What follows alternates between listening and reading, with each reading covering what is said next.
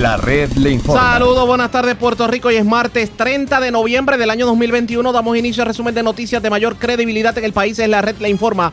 Somos el noticiero estelar de la red informativa. Soy José Raúl Arriaga. Esta hora de la tarde vamos a pasar revista sobre lo más importante acontecido y como siempre a través de las emisoras que forman parte de la red que son Cumbre, Éxitos 1530, X61, Radio, Grito y Red 93. www.redinformativa.net, señores, las noticias ahora. Las noticias. La red le informa. Y estas son las informaciones más importantes de la red le informa para hoy, martes 30 de noviembre. Controversia con medida para que el barrio Tetuán 3 de Utuado pase a ser parte del municipio de Jayuya. La senadora Mariali González, vicepresidenta del Senado y autora de la medida, niega que su proyecto responda a que busca favorecer a nada más y nada menos que su padre, que es el alcalde de Jayuya. Hoy el expresidente del Senado, Tomás Rivera Chat, sale en defensa del alcalde Jorgito Pérez Heredia. Asegura que se justifica la utilización de fondos COVID para la pista de hielo y el encendido navideño. Insiste que hay una agenda marcada de sectores políticos y de prensa en contra del primer ejecutivo municipal. Escuche esto, ahora el sistema de rastreo de COVID no será manejado por los municipios a partir de enero del 2022. De hecho, los alcaldes están preocupados con la movida y temen que el remedio sea peor que la enfermedad. Hoy culmina la temporada de huracanes con el récord de haber sido el tercer año más activo en la historia reciente, aunque afortunadamente ningún ciclón tocó tierra. Gobernador Pedro Pierluisi defiende su plan de seguridad y asegura que la criminalidad todavía no le ha ganado al gobierno. Incomprensible Departamento de la Vivienda dice que al culminar este año solo habrá reconstruido 3.000 casas de un total de 18.000 solicitudes. En condición grave, peatón arrollado en la parada 18 en Santurce, mientras también en condición de cuidado ciclista impactado por vehículo frente al Burger King de la calle Gándara en Río Piedras cargos criminales por violencia de género contra siete hombres en Ponce, Yauco, Santa Isabel, Guayama, Moca y dos en Aguadilla.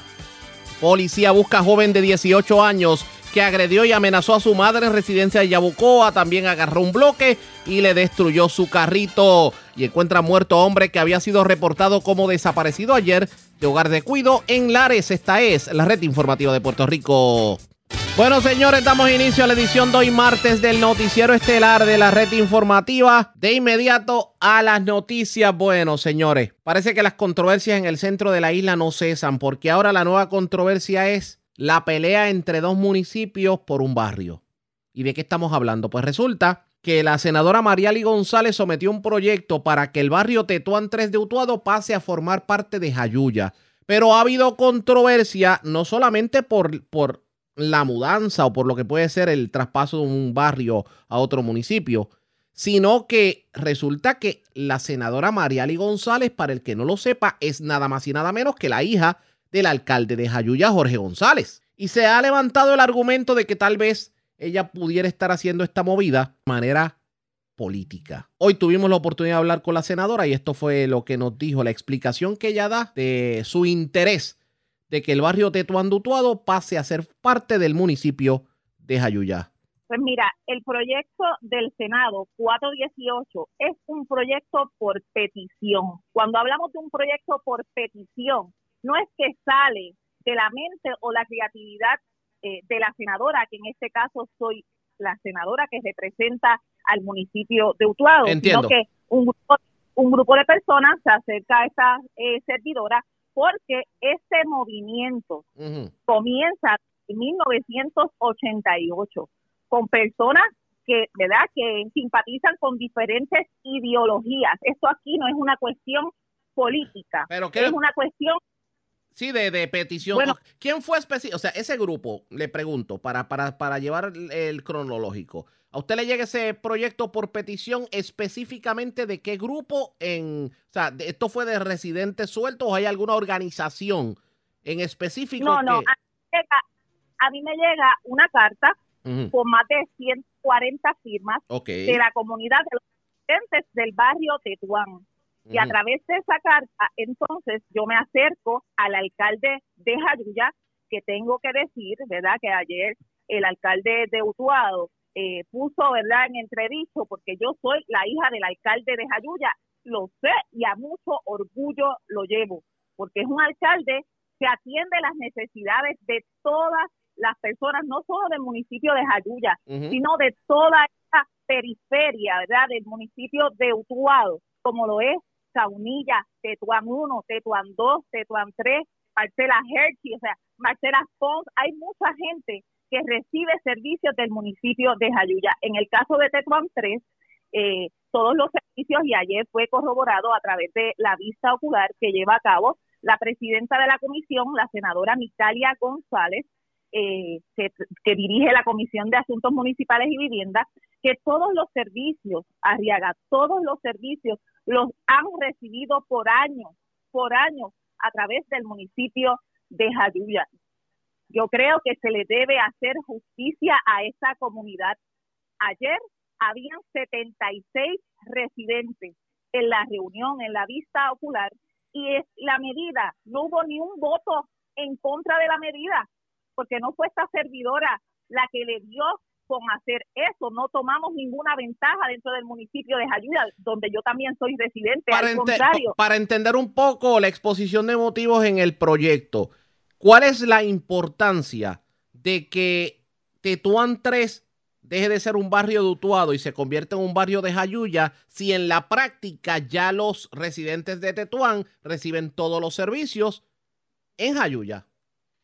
Por eso mismo, por eso mismo, reciben todos los servicios en Jayuya y por qué no ser parte del municipio de Jayuya. La escuela es en Jayuya. Cuando le preguntaban, el hospital a donde asiste es en Jayuya, el comercio es en Jayuya, todo es en el municipio de Jayuya. Además, tenemos que destacar, Arriaga, sería bueno que la gente visitara los, el barrio Tetuán 1, Tetuán 2 y Tetuán 3. Han quedado en el olvido por diferentes administraciones, populares y PNP, por diferentes administraciones. Da vergüenza ver caminos en tierra, se le parte el alma a cualquiera. A estas alturas del juego, todavía, todavía caminos en tierra a estas alturas del juego. En tierra, ayer volví a dar un recorrido, gente sin agua, allí no hay agua, nosotros estamos en comunicación con la presidenta de la AAA, ya nos hemos reunido en varias ocasiones para que esta gente pueda tener agua potable, servicios esenciales, esenciales, comunidad completamente aislada. Una, una, pregunta, o sea, los servicios eh, gubernamentales, o sea, lo que es... Eh, lo que es eh, a la hora de las averías en energía eléctrica, acueducto, lo que es, por ejemplo, ir a, pedir los servicios de, del Departamento de la Familia. ¿Eso se hace, eso lo hacen en Jayuya? En Jayuya. Bueno, obviamente el servicio de energía eléctrica, nosotros tenemos una técnica en Utuado que también ofrece el servicio al municipio de Jayuya. Senadora, creo que se le está, creo que le está, el celular le está fallando. Lo escucho, estoy escuchando un poquito difícil. Vamos a ver si podemos. Eh, ¿Me escucha ahora? ¿Me escucha? Ahora todos sí. Los todos los servicios esenciales, excepto la Autoridad de Energía Eléctrica, en este caso, ¿verdad? La electricidad para esta luma, es en el municipio de Jayuya. Todo en el municipio de Jayuya. Y era, y era, o sea, es digno de ver a esa gente, de escuchar, porque yo creo que la base de esto no es tener un nebuleo de que, porque ella es hija del alcalde, de Jayuya. Precisamente, precisamente eso iba. porque entonces augurando el que, la, el que sus detractores iban a agarrar eh, esa bandera de que usted es hija del alcalde de Jayuya, ¿por qué no haberle pedido a un compañero senador que radicara el proyecto en vez de radicarlo usted, por ejemplo, el propio Ramoncito Ruiz o cualquier otro senador para evitar ese conflicto? Porque no, no es ningún conflicto. Yo aquí soy la senadora por el distrito de Ponce. Yo trabajo para la gente y se trabaja, Riaga, escuchando, escuchando. Mire, nosotros teníamos senadores ausentes. Esas comunidades no se visitaban a menos que no fuera cada cuatro años para poner un rótulo en los postes. O sea que Nelson, Nelson Cruz y Verdiel nunca visitaron la comunidad. Nunca, nunca. Pues allí nunca lo visitaron, solamente para época de elecciones. Eso es una vergüenza. Y yo creo que aquí yo como psicóloga es la responsabilidad grande que nosotros tenemos, trabajar con lo básico, para que un pueblo se sienta autorrealizado, tenemos que trabajar con las necesidades básicas de la gente. Senadora, y a eso, a eso es que elegida y esa responsabilidad nadie, nadie me la quita. Senadora, historias de terror, ¿qué es lo peor que se ha visto en estas comunidades que entienda usted que es urgente el que Tetuán 3 deje de ser un barrio de Utuado y se convierta en Jayuya? No, eh, este, transitar por caminos en, tierra eh, en pleno 2021 da vergüenza. No tener servicio de agua potable da vergüenza. Ah, falta de maquinaria, eh, falta de, mantenimiento a las carreteras, eso es un desastre es indignante, indignante para, ¿verdad? para todos los miembros de la comunidad y para todo aquel que lo visita. Y diga, dígame algo, eh, el municipio de Jayuya, presupuestariamente hablando, ¿está preparado para acoger a Tetuán como uno de sus barrios? Bueno, eh, ahora mismo está sirviéndole, ¿verdad? Le, brinda todos los servicios esenciales, así que lo que necesitamos, al contrario, lo que necesita entonces el municipio de Jayuya es esa, esa inyección, porque cuando obviamente hay más residentes, mayores beneficios, sin embargo, no hay beneficio ninguno.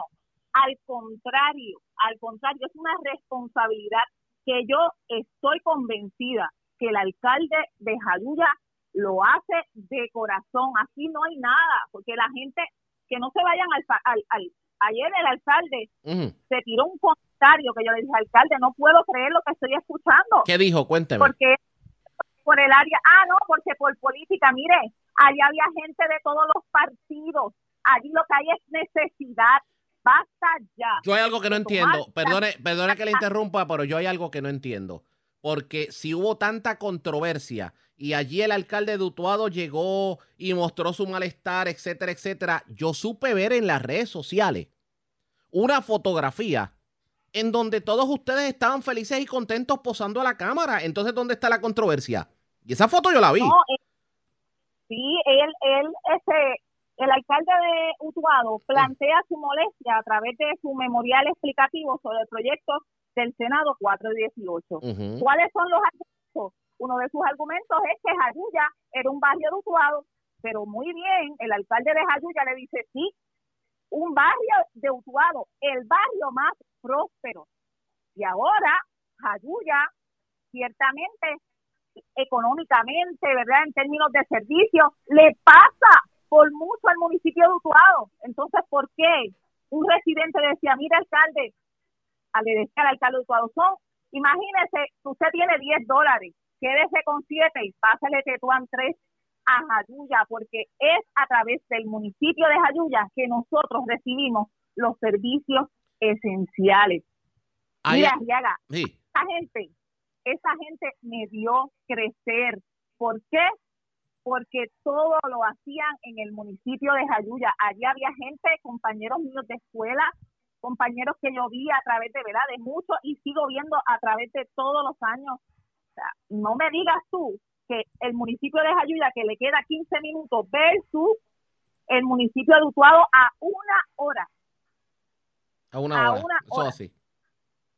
Eh, son muchas cosas las que pueden estar, las que están ocurriendo. Otro argumento de, del alcalde que, para mí fue eh, desacertado, es Utuado no se vende. Eso lo sabemos. Pero ¿y qué, ¿y qué tiene que ver eso con, y con el proyecto, el que Utuado no se venda? No entiendo. Pues no, eso fue el memorial explicativo, yo se lo puedo eh, hacer llegar. Nosotros sabemos que ningún pueblo se vende, pero la identidad de esa gente le pertenece al municipio de Jayuya, no lo digo yo, lo dijo la gente allí, donde por unanimidad, por unanimidad. ¿Sabe lo que dijo, sabe lo que dijo la comunidad? Aquí solamente faltan los encamados, porque no pudieron llegar a la reunión Oiga, eh, hay ambiente de aprobación de... Pues ya, ya sabemos que por todo tiende a indicar que vamos a ver un informe positivo de la Comisión de Asuntos Municipales en cuanto al proyecto. Eso, eso me parece que no hay que ser pitonizo para, para eh, anticiparlo. A raíz de lo que ustedes obtuvieron con, con la vista y lo que, lo que dijo la comunidad. Pero la pregunta es, ¿hay ambiente en la legislatura de Puerto Rico para aprobarlo y usted eh, entiende que eso puede contar con la firma del gobernador, tomando en consideración que el gobernador es del mismo partido del alcalde de Utuado? El problema es que la gente ve las cosas, o en este caso, un alcalde o los legisladores no pueden ver las cosas por ideología política. Aquí hay que ver la necesidad de la gente. No voy a encargarme yo de estar cabildeando por el proyecto. Es la misma gente del barrio Tetuán que se va a encargar de levantar su voz para que este proyecto sea aprobado tanto en los dos cuerpos legislativos como por el gobernador de Puerto Rico. Expresiones de la senadora Mariali González. La pregunta es, ¿verdaderamente los residentes de ese barrio quieren pasar a formar parte de Jayuya? Esta controversia continúa, le vamos a dar seguimiento, pero antes hacemos lo siguiente. Presentamos las condiciones del tiempo para hoy. Hoy martes, aire más seco se está moviendo hacia el lado este del área de pronóstico, pero es probable que algunos aguaceros se formen delante del aire más seco antes que se mueva a través de toda la isla. Algunos de los aguaceros pudieran ser localmente fuertes. El viento se tornará del este con influencias en la brisa marina de 10 a 15 millas por hora. Esta noche no estará tan mojado a través de Puerto Rico y se esperan que las mínimas fluctúen desde los bajos. 60 grados en las montañas a los mediados 70 grados en las costas. Se espera oleaje picado de menos de 6 pies a través de las aguas locales expuestas hoy hasta el miércoles con vientos del este de hasta 15 nudos. Existe un riesgo alto de corrientes marinas para las playas expuestas del norte incluyendo Vieques y para casi todas las playas de Culebra. Existe un riesgo moderado de corrientes marinas para las playas del sur. En la red informativa de Puerto Rico, este fue el informe del tiempo. La red le informa. Señores, regresamos a la red le informa, el noticiero estelar de la red informativa. Gracias por compartir con nosotros. Tenemos que darle seguimiento a la situación de Utuado y lo que tiene que ver con la utilización de fondos COVID para la pista de patinaje que se utilizó en, el encendido navideño. Porque señores, en la medida que vamos buscando información, se aclaran una serie de cosas. Por ejemplo, hay otros municipios que han estado llevando a cabo actividades también con fondos COVID. Por ejemplo, este próximo viernes hay una parranda en, en Cataño en donde se utilizan fondos COVID porque se entiende que se pueden utilizar. En la zona de Camuy también hubo una pista de patinaje que se pagó con fondos COVID. Y entiende el alcalde de Camuy que todo se está haciendo en el marco de la ley.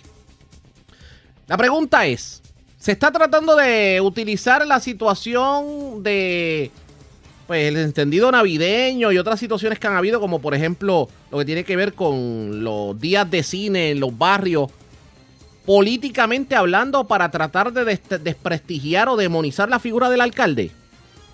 Yo sé quién me va a analizar esto y lo tengo en línea telefónica. El expresidente del Senado, Tomás Rivera Chat. Saludos, buenas tardes, bienvenido a la red informativa. Gracias, eh, Arriaga, por la oportunidad que me brinda. Un saludo muy afectuoso para ti, para la audiencia que te escucha eh, y agradecido por la oportunidad. Gracias por compartir. En primer lugar, en primer lugar Arriaga, eh, me parece a mí que se tiene que poner en justa perspectiva todos los eventos. Fíjate, Arriaga, y la gente que nos está escuchando, yo creo que cualquier ciudadano, cualquier ciudadana que nos esté escuchando, reflexione sin ningún apasionamiento, independientemente de que sea del PNP, del PPD, independentista o de cualquier otro partido o no esté afiliado, que reflexiones. Mire, nadie podría negar eh, que Utuado es uno de los municipios donde mayor pobreza y desempleo hay, cuando lo compara con otros municipios de Puerto Rico. Nadie podría negar que Utuado fue impactado severamente por los huracanes Irma y María y obviamente la secuela de la pandemia eh, tuvo unos efectos demoledores en todos los pueblos, pero en Utuado particularmente también hubo unos efectos muy, muy dañinos por, por razón de la pandemia. Entonces, eh, escuchar a la prensa o algunos sectores de la prensa decir, ah, quedan todos los azules, eh, nos queda, ¿verdad?, gente sin vacunar, eh, los niños no pueden ir a las escuelas, hay un problema de salud mental porque no tenemos actividades de esparcimiento y no tenemos eventos recreativos para que la gente salga del confinamiento a, a quien los ha condenado a que los ha condenado la pandemia. Entonces, cuando el gobierno de los Estados Unidos asigna fondos para atender muchos de esos problemas, pues comienza la crítica. Entonces, lo triste es que, por ejemplo, hoy el periódico El Vocero publica una noticia en una de sus primeras páginas, alegando que el municipio de Utuado gastó 100 mil dólares. Y Arriaga, eso es mentira, eso es completamente falso. Y un periodista o un medio de comunicación que se respete a sí mismo y que respete a sus lectores, que respete a su audiencia, bien sea radio o televisión, lo mínimo que tiene que hacer es corroborar la información. Y Arriaga, el Contralor de Puerto Rico tiene una página en donde aparecen todos los contratos que suscriben todas las agencias, municipios, instrumentalidades públicas del gobierno de Puerto Rico, todas. Pero el propio alcalde lo aclaró. De hecho, ayer en la entrevista que nosotros le hicimos, el alcalde dijo eh, la cantidad que se gastó en el encendido navideño y en la pista no alcanza nunca los 100 mil dólares. Él fue claro en ese sentido. Pues claro, pues entonces, ¿qué hice yo? Yo le busqué el contrato y se lo mostré en las redes sociales.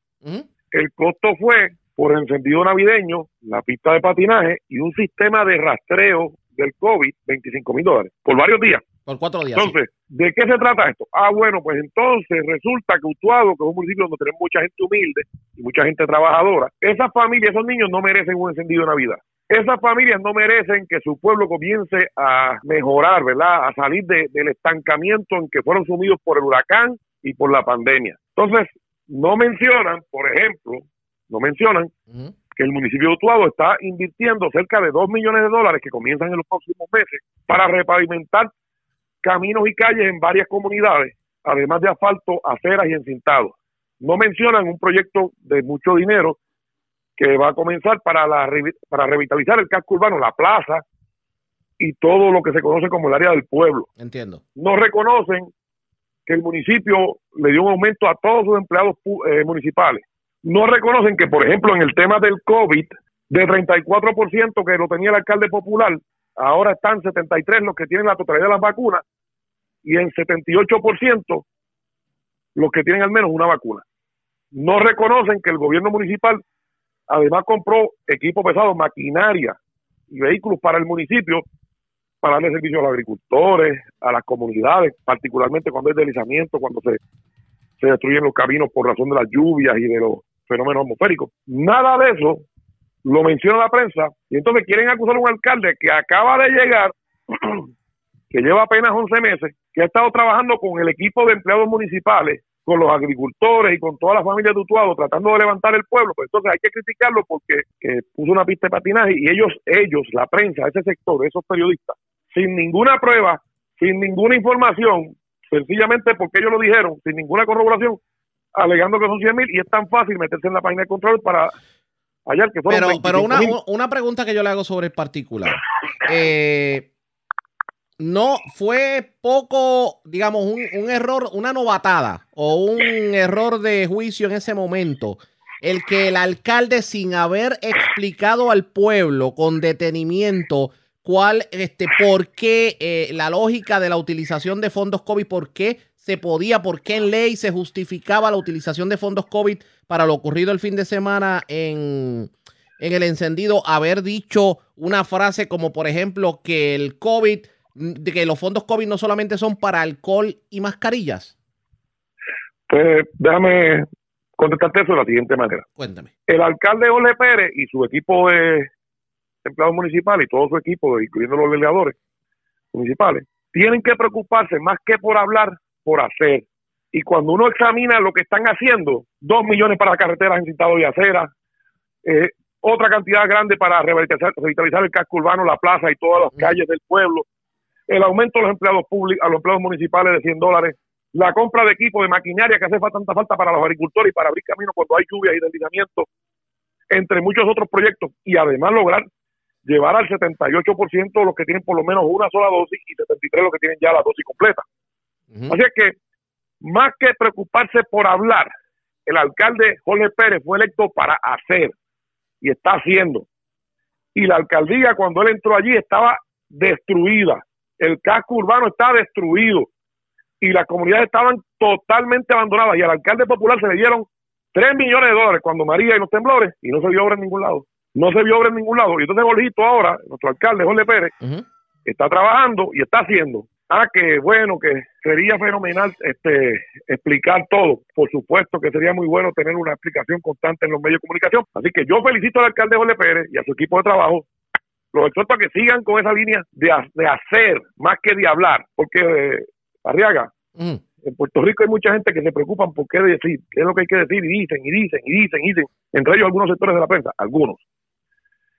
Y hay otros que nos preocupamos por hacer y hacemos lo que hay que hacer.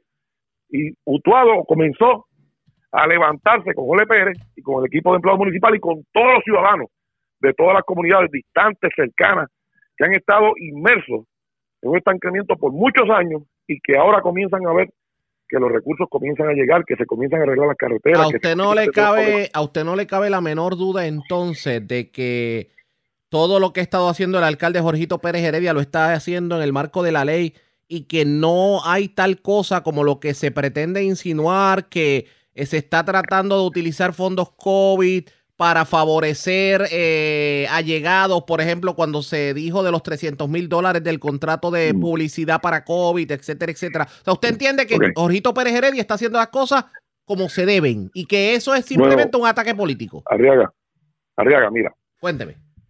la función de la prensa si entiende que hay una violación de ley, pues tenía que decir que la figura a quien quieren hacer, contra quien quieren hacer la insinuación, violó el artículo tal, la ley tal. Lo que la pasa es que no tal. es, aunque yo puedo entender Pero las ¿por qué agendas, no lo hacen? pero eh, eh, eh, ¿Por qué no lo hacen? si me momento, Porque son cobardes, sí, pero si me permite, porque no corroboran, porque no verifican, porque yo te aseguro a ti, Ajá. Que si hubiesen visto el contrato de los 25 mil, no dicen lo de los 100, estamos, estamos totalmente de acuerdo. no pero- hubiesen dicho la mentira de los 100 mil. Pero yo le ahí es que ahí es que viene mi planteamiento porque no es ah, obviamente yo puedo entender las, las agendas que puedan tener allá cada cual con su agenda y sobre todo en los medios de comunicación que todos sabemos que deben que hay medios que tienen su agenda. Eso está claro y Sí, eso, agenda socialista y izquierda. y eso lo, lo estipulamos, eso está estipulado, pero no es precisamente necesariamente la prensa quien lo ha dicho, son los detractores del alcalde, inclusive legisladores municipales, tanto eh, de otros partidos políticos como renunciantes de su propio partido que han Bueno, pues, eso. es Por ejemplo, los, dos presidentes de la legislatura municipal eran PNP. Arriaga, es bien sencillo. Las opiniones son libres. Correcto. Los hechos son sagrados. Eso Cualquier persona puede opinar lo que quiera, pero un periodista decente, inteligente, ético y que sea responsable, verifica y corrobora. Correcto. Precisamente por eso, la única entrevista que se dio en el día de ayer, antes de la noche, con el alcalde de Utuado, se la dieron a este servidor. Pues muy bien, pues muy bien, lo felicito porque en honor a la verdad, Pues nadie si se hace algo mal, si se hace algo mal, si se hace algo mal, hay que criticarlo. Sea quien sea, Ahora, ¿qué no consejo, importa el partido que sea. ¿qué consejo usted le daría a Jorgito Pérez Heredia tomando en consideración los aires que soplan? Usted con, con su experiencia política y experiencia gubernamental. que se mantenga enfocado en la obra, que siga trabajando por todas y cada una de las comunidades de Utuado que estuvieron abandonadas por el alcalde popular y que comunique y que comunique su obra y que si la prensa, algunos sectores de la prensa, algunos sectores de la prensa lo bloquea, que recurra a las redes sociales porque ciertamente Dígalo con nombre y apellido. la prensa, hubo sectores de la prensa que mintieron. Dígalo con nombre y apellido, sin miedo. El vocero hoy, yo no tengo miedo. El vocero hoy hace una, hace una, Sí, un, un- un- Reportaje. un reportaje. y entonces traen a la Contralor, pero si se fijan, la Contralor no habla de ese detalle. No habla de los 100 mil dólares. Es la manera de demonizar, es la, es la agenda izquierda, izquierda y socialista de agitar la pelea de puertorriqueños contra puertorriqueños. No quieren reconocer todo lo bueno que ha hecho el alcalde de Utuado. Pero tan, tan- tanta amenaza, tanta amenaza puede ser para esa agenda de izquierda la figura de Jorgito Pérez Heredia. La, la izquierda y los socialistas en Puerto Rico Sí. quieren disociar en cada rincón, en cada familia, en cada sector de la población. Y nosotros los vamos a enfrentar y los vamos a denunciar a ellos de su agenda de mentiras, de su agenda disociadora, porque nosotros estamos aquí para servirle a Puerto Rico, a todos por igual, inclusive a ellos, porque a los izquierdosos y socialistas que están por ahí mutuados criticando, también se está trabajando para ellos, porque el municipio está trabajando para todos los utuadeños, no importa el color, no importa la ideología, no importa su comportamiento, el municipio está trabajando para todos por igual y sacando a Utuado del estancamiento en que estuvo al gobierno popular. Tomás Rivera Chat, usted, Eso son los hechos. Toman, eh, Tomás Rivera Chat, usted fue quien le tomó el juramento al alcalde de Utuado, Jorgito Pérez Heredia. Nosotros estuvimos allí. ¿Usted entiende Sí, que usted entiende que Jorgito Pérez Heredia está haciendo honor a ese juramento que usted le tomó? Julito Pérez Heredia está haciéndole honor al pueblo que lo eligió. Y lo eligieron gente de todos los partidos. Y está construyendo obras, dando servicios, visitando a San Juan, las agencias, la fortaleza, la legislatura, buscando recursos y recursos para atender a Utuado, para que en Utuado tengan todo lo que, sea, lo que le haga falta, para que tengan la mejor calidad de vida.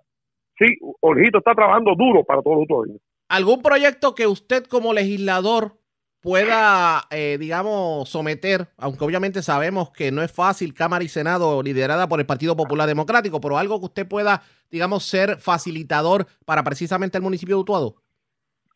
Nosotros lo que hemos estado haciendo es a través de las agencias del gobierno de Puerto Rico, facilitando los accesos de nuestro alcalde.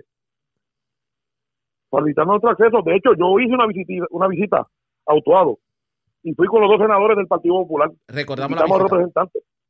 Porque nosotros no tenemos ningún problema en que trabajemos en equipo. Pero hacer una denuncia maliciosamente falsa, como lo que han hecho, que costó 100 mil dólares algo que costó 25 mil y sacarlo de proyección y ocultar la cantidad de millones de dólares que se han invertido de esos mismos fondos de emergencia para el beneficio del dueños, eso no es hacer patria, eso no es prensa.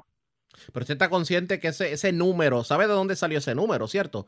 ¿De dónde sale la controversia de los 100 mil? Que fue una entrevista que le diera a un periodista de San Juan eh, la, la portavoz de la legislatura del Partido Popular en Utuado.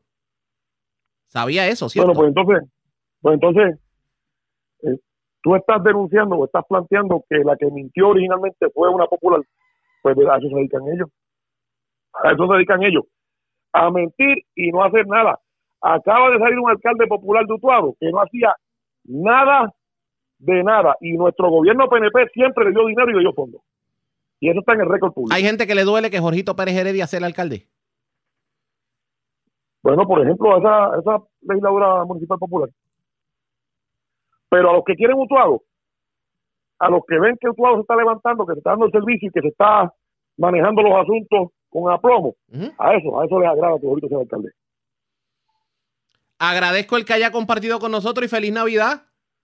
Igualmente, hermano, saludos para ti, para tu familia y para toda la gente buena de tu vida. Como siempre, gracias por compartir con nosotros. Ya ustedes escucharon Tomás Rivera Chats, pres- expresidente del Senado. Está molesto definitivamente con las críticas que han surgido en contra de Jorgito Pérez Heredia. Vamos a una pausa, regresamos en breve con más en esta edición de hoy martes del Noticiero Estelar de la Red Informativa.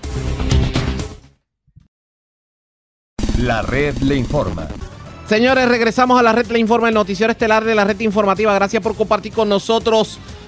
Hay preocupación en Puerto Rico. Bueno, le tienen el ojo puesto a lo que puede ser la variante Omicron en cuanto al COVID se refiere. Y hoy Denis Pérez de Noticel tuvo la oportunidad de entrevistar a la doctora Antonia Coello de Novelo, quien se reiteró en el llamado a la vacunación. Y claro está, esta nueva variante pudiera significar que tengamos que someternos a otra vacuna? Esto fue lo que contestó la otrora cirujano general de los Estados Unidos. Bueno, como he dicho siempre, hay variantes este, de interés y hay variantes de preocupación. Esta es una de preocupación, en el sentido de que básicamente tiene 50 variedad, 50 eh, eh, mutaciones y entre ellas 30 que están en la espícula, que es la que entra al cuerpo, y 10 en particular de, que entra a célula, mientras que Delta solamente tenía dos.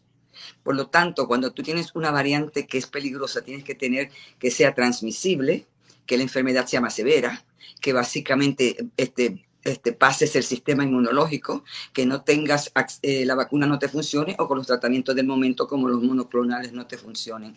Todo eso tiene que tener una variante peligrosa o simplemente bien, bien, bien sensitiva.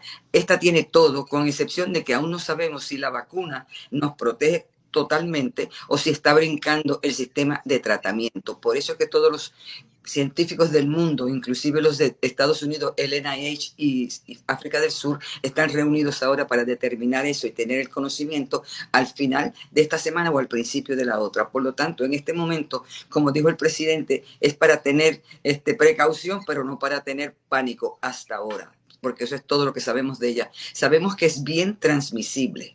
Sabemos que básicamente este, eh, puede, puede pasar el sistema inmunológico. Y por lo tanto, cuando sabemos que empezamos solamente con 10 casos y teníamos recientemente hasta 2.500, 5 continentes y 40 países, obviamente es bien transmisible. Y en ese sentido tenemos que tener un ojo avisor. ¿Y por qué? Porque ya la gran mayoría de los países están bloqueando la entrada de todo lo que sea surafricano a los Estados Unidos y a sus propios países, incluyendo la Unión Europea. Y ha llegado ahora hasta Canadá y ha llegado ahora hasta Australia. Por lo tanto, está en todos los continentes del mundo. Pero en este momento lo más importante es que hasta ahora se dice que las vacunas que tenemos automáticamente nos protegen con lo que se sabe hoy. Y también se pueden usar los tratamientos con lo que tenemos hoy. Sin embargo, tenemos que volver básicamente a protegernos con lo único que tenemos ahora, que es lo básico, la vacuna, específicamente el refuerzo, terminar la dosis y luego el refuerzo. Es increíblemente importante y la mascarilla es, va a ser crucial como cualquier otra cosa aún y lavarse las manos y el distanciamiento y estar no estar en lugares donde no conocen la gente ni a la derecha y, y, a la izquierda y menos en lugares totalmente cerrados. Así que lo básico continúa, pero lo crucial es la vacunación y el refuerzo, el booster de refuerzo, porque eso nos protege específicamente aquellos que se vacunaron temprano en enero y en diciembre del año pasado, porque eso su inmunidad, si no se ha puesto el booster, ha disminuido un gran porcentaje. ¿Cómo se ha comportado en los lugares donde ya tiene experiencia, digamos, trayecto el Omicron? Eh, ¿Verdad? Aquí no ha llegado, pero allá cómo se ha comportado. Bueno, la única científica que había escrito los síntomas, porque ella dice que ella vio pacientes con síntomas raros en África del Sur, dice que la sintomatología es es débil, no es tan aguda como esperamos en este momento. Y en este momento también ella dice que básicamente vio personas menores de la edad de 39 siendo afectados y obviamente asumimos que los mayores de 65 estarán en este problema. Pero más que nada, ella dice que lo más que la, la, la, la influenció fue un cansancio severísimo que tenía la persona, dolor de cabeza, la, garganta raspi sin tener dolor y más que nada un dolor en el cuerpo que era tremendo. No había pérdida ni, del gusto ni, ni del olfato, pero esos síntomas los habían. Entonces es preocupante porque estamos en la época de la influenza. Estamos en la época del catarro y por lo tanto la confusión del síntoma puede ser una cosa que básicamente lo pasemos totalmente desapercibido o ni lo reportemos. Así que yo diría, eh, eh, podremos decir no está en Puerto Rico, pero cuando vi un sinnúmero de cosas, pienso que tenemos que protegernos. ¿Por qué? Ya Turquía cerró todos los cruceros, cerró todos los trenes y cerró todos los aviones que pueden llegar a Turquía. Por lo tanto, por tren, por mar y por aire, cerró la frontera. Pero la misma vez, cuando estoy mirando lo que hacía este, los vuelos que llegaban de Sudáfrica a los Estados Unidos, me preocupaba porque había un vuelo diario de United y de Delta uno a Newark y el otro a Boston. Tenemos también que llega a Dulles Airport en Washington, llega a, a, Miami y llega a Houston. Por lo tanto, teníamos vuelos que ya sin la prohibición de ayer podrían haber llegado. ¿Por qué? Porque todos nosotros vamos a tratar de ver nuestros familiares en esta Navidad y buscaremos cualquier ruta alterna para poder llegar aquí, como pasó con el, con el, con el con el SAR cuando empezó, que te acuerdas que la migración más grande del mundo es el Año Nuevo chino. Y de aquí que la ciudad de Wuhan, 5 millones de chinos ya habían ido de, eh, de, de China para visitar sus familiares. Podríamos tener una cosa de esta misma forma, sabiendo que la gente va a buscar cualquier alternativa. Y si no son viajes que llegan de Sudáfrica o comunican en Sudáfrica, mucha gente va a estar pendiente de eso. Así que me gusta mucho también que Brasil cerró su frontera para los viajes de Sudáfrica porque tienen viajes directos a Miami. Así que todo el mundo preparado. Nosotros, porque estamos en una isla, jamás debemos pensar que aquí no podría llegar cuando solamente eh, se puso la prohibición ayer y ya hubo un fin de semana bastante movido por millones de viajeros que pudieron haber tomado una, una ruta alterna, inclusive en Newark, Newark, New York y Washington. Doctora, hay mucha gente que he visto, y esto lo he visto yo, que me paso en esta machaca. Mucha gente que no le interesa el booster, mucha gente que hasta dejó perder la segunda. eh, es momento de ponerse las pilas. Este, yo estoy vacunando en, en CER de Puerto Rico y me llegan personas buscando aún la primera. Imagínate tú. Así que nosotros estamos vacunando la primera, la segunda, el booster y a todos los niñitos, sabiendo que hemos vacunado hasta ahora, según dice el Departamento de Salud, solamente 54 mil, cuando tenemos que vacunar 220 mil para poder entrar a la escuela este, después del Día de Reyes. Así que estamos abiertos para cualquier persona que se quiera vacunar. Y los del booster, increíblemente importante, por la sencilla razón de que recuerda que en el pasado no sabíamos cuánto tiempo duraba la inmunidad con la vacuna y se sospecha que todos aquellos que su inmunidad empezó porque se la pusieron en, en diciembre o en enero, los primeros de la primera fase, que su inmunidad puede haber disminuido y mucho más en la presencia de Delta, que aún continúa siendo la variante que nos infecta al 99%. Por lo tanto, el booster es increíblemente importante para todas las personas que ahora es parte de, de, de, lo que dicen los Estados Unidos, pero más que nada para los inmunocomprometidos.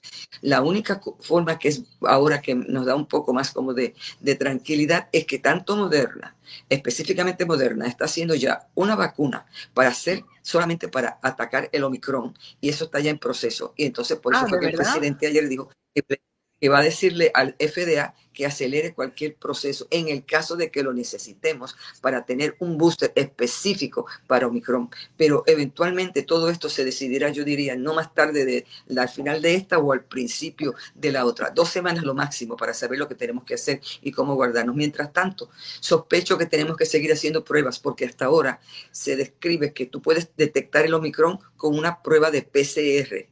Básicamente no sabemos todavía si el antígeno es igual, pero de PCR es increíblemente eh, funciona. Así que por favor, en el aeropuerto vamos a tener que implementar muchas más pruebas.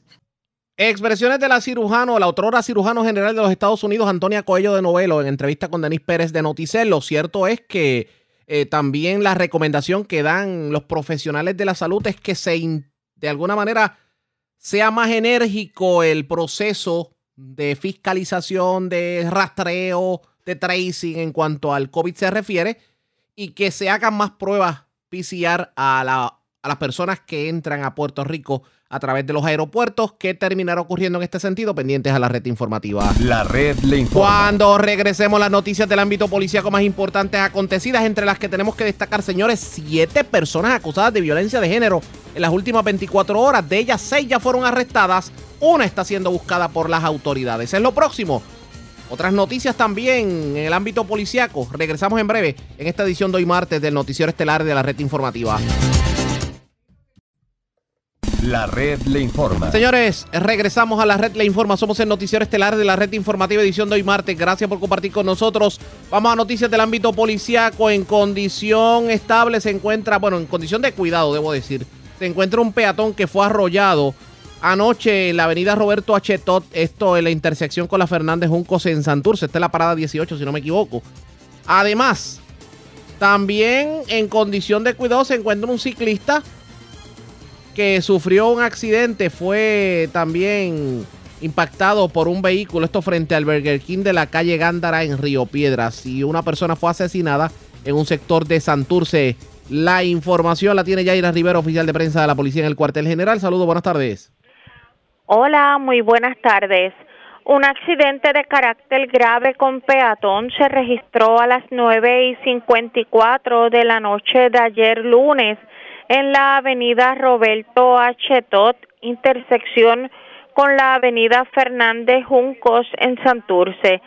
Según se informó, el conductor de un vehículo Ford Fusion del año 2011 y de color azul identificado como Alexander Román de 25 años y vecino de Bayamón transitaba por la mencionada avenida y al llegar a la intersección con la avenida Fernández Juncos, frente a un puesto de gasolina Puma, arrolló con la parte frontal lado izquierdo del auto al peatón que se encontraba en medio de la vía. El peatón que no ha sido identificado resultó con heridas de gravedad, siendo transportado al Centro Médico de Río Piedras en condición de cuidado. Este hombre fue descrito como de 40 a 45 años y vestía una camiseta blanca, mahón largo negro y zapatos deportivos negros. El agente César Méndez González, adscrito a la División de Patrullas de Carreteras de San Juan, investigó el accidente junto al fiscal Ángel García Rodríguez de la Fiscalía de San Juan, quien no se presentó a la escena, pero instruyó tomar medidas, fotografías y ocupar el vehículo involucrado como parte de la investigación. Al conductor se le realizó la prueba de aliento y arrojó 0% de alcohol en su organismo y el auto fue transportado a la División de Patrullas de Carretera en una grúa de la policía. Otro accidente de carácter grave se reportó a eso de las once y nueve de la noche frente al Burger King localizado en la avenida Doctor José Narciso Gándara en Río Piedras. De acuerdo a la investigación, se establece que mientras un hombre identificado como Víctor M. Esquilín, de 48 años, conducía un vehículo Toyota Yaris del 2017 de color blanco por la mencionada avenida. Al llegar frente al restaurante de comida rápida, no se percató que un ciclista se encontraba en el lugar arrollándolo con la parte frontal del auto. De acuerdo a la investigación y a lo que alegó el querellante, el lugar carecía de alumbrado eléctrico.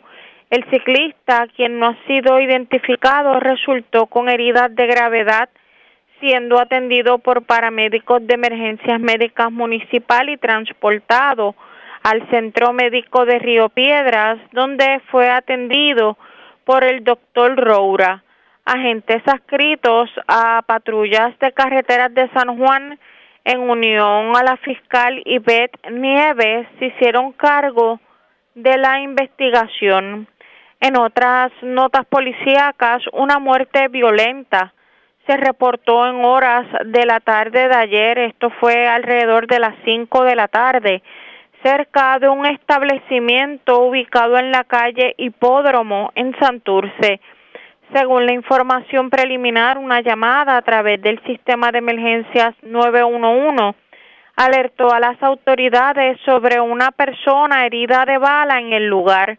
Al llegar los agentes a la escena encontraron en el pavimento el cuerpo de un hombre con varios balazos en su cuerpo. El occiso fue identificado como Jan Cepero Harris, de 26 años y residente de Trujillo Alto.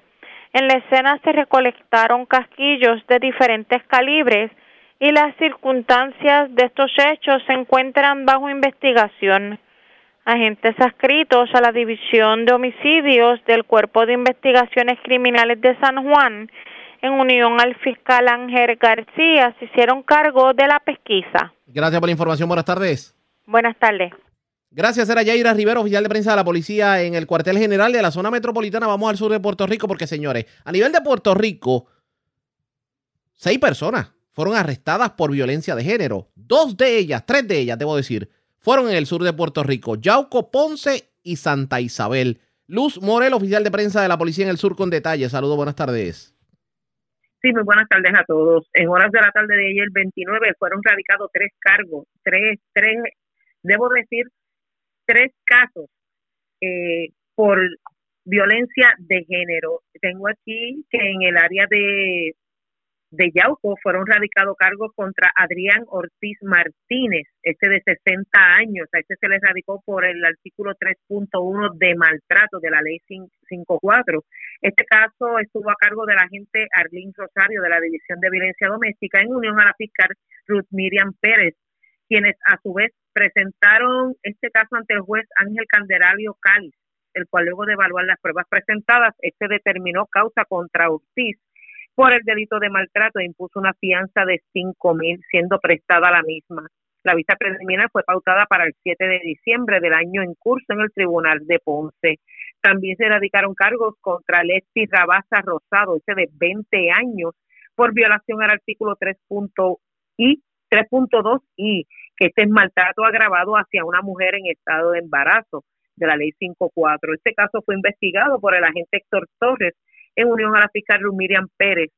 Eh, nos indican que Rabasa Rosado fue llevado ante la presencia del juez Ángel Candelario Cali, quien luego de evaluar las pruebas, este determinó causa para arresto e impuso una fianza de cinco mil, la cual no fue prestada y fue ingresado en el complejo correccional Sargento Pedro Rodríguez Mateo.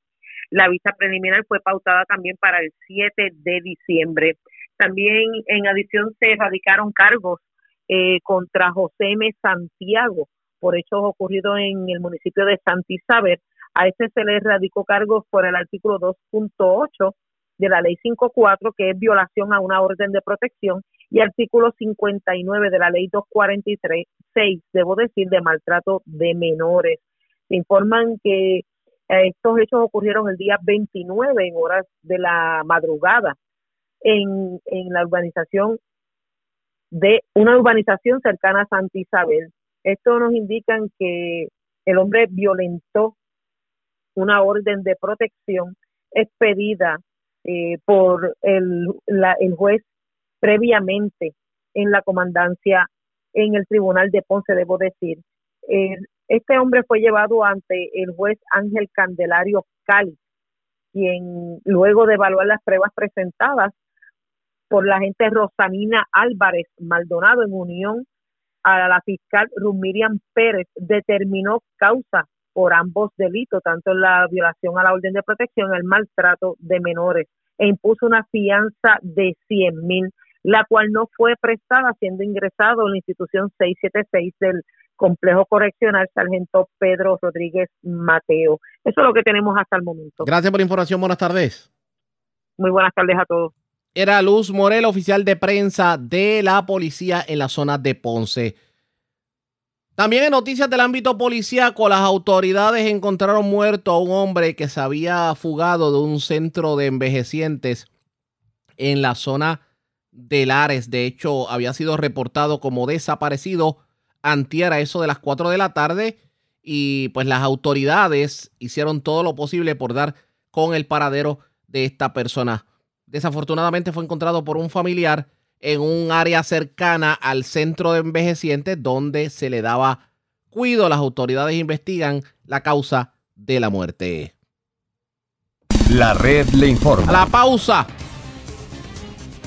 Identificamos nuestra cadena de emisoras en todo Puerto Rico y regresamos en nuestra segunda hora de programación a hablar de la temporada de huracanes, la tercera más intensa en los últimos tiempos aunque no afectó directamente a Puerto Rico. Es lo próximo, regresamos en breve.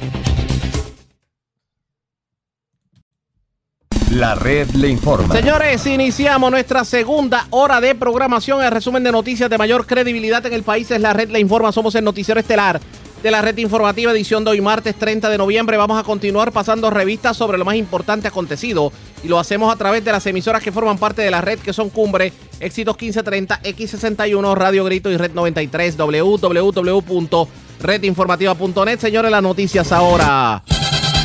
Las noticias. La red le informa. Y estas son las informaciones más importantes en la red le informa para hoy, martes 30 de noviembre. Controversia con medida para que el barrio Tetuán 3 de Utuado pase a ser parte del municipio de Jayuya. La senadora Mariali González, vicepresidenta del Senado y autora de la medida, niega que su proyecto responda a que busca favorecer a nada más y nada menos que su padre, que es el alcalde de Jayuya. Hoy el expresidente del Senado, Tomás Rivera Chat, sale en defensa del alcalde Jorgito Pérez Heredia. Asegura que se justifica la utilización de fondos COVID para la pista de hielo y el encendido navideño. Insiste que hay una agenda marcada de sectores políticos y de prensa en contra del primer ejecutivo municipal. Escuche esto, ahora el sistema de rastreo de COVID no será manejado por los municipios a partir de enero del 2022. De hecho, los alcaldes están preocupados con la movida y temen que el remedio sea peor que la enfermedad. Hoy culmina la temporada de huracanes con el récord de haber sido el tercer año más activo en la historia reciente, aunque afortunadamente ningún ciclón tocó tierra. Gobernador Pedro Pierluisi defiende su plan de seguridad y asegura que la criminalidad todavía no le ha ganado al gobierno. Incomprensible Departamento de la Vivienda dice que al culminar este año solo habrá reconstruido 3.000 casas de un total de 18.000 solicitudes. En condición grave, peatón arrollado en la parada 18 en Santurce. Mientras también en condición de cuidado ciclista impactado por vehículo frente al Burger King de la calle Gándara en Río Piedras. Cargos criminales por violencia de género contra siete hombres en Ponce, Yauco, Santa Isabel, Guayama, Moca y dos en Aguadilla. Policía busca joven de 18 años que agredió y amenazó a su madre en residencia de Yabucoa. También agarró un bloque y le destruyó su carrito. Y encuentra muerto hombre que había sido reportado como desaparecido ayer de hogar de cuido en Lares. Esta es la red informativa de Puerto Rico. Señores, damos inicio a la segunda hora de programación en Noticiero Estelares de la red informativa de inmediato a las noticias. Hoy es 30 de noviembre y hoy culmina la temporada de huracanes. Por ahí se dice que esta ha sido la tercera temporada de huracanes más intensa de la historia reciente, o por lo menos desde que se guardan en archivo. Aunque afortunadamente ninguno de esos eventos tocó tierra, por lo menos eh, nos afectó aquí directamente en Puerto Rico. Eh, estamos hablando de que se cumplieron los pronósticos que, hiciera, que se hicieran a principio de año sobre el particular. Pero vamos a dialogar sobre el particular. El metrólogo David Sánchez del Servicio Nacional de Meteorología en línea telefónica. Saludos Sánchez, buenas tardes. Saludos, buenas tardes. Y gracias por compartir con nosotros. Vamos a pasar revistas sobre temporada de huracanes 2021. ¿Qué le podemos decir al pueblo?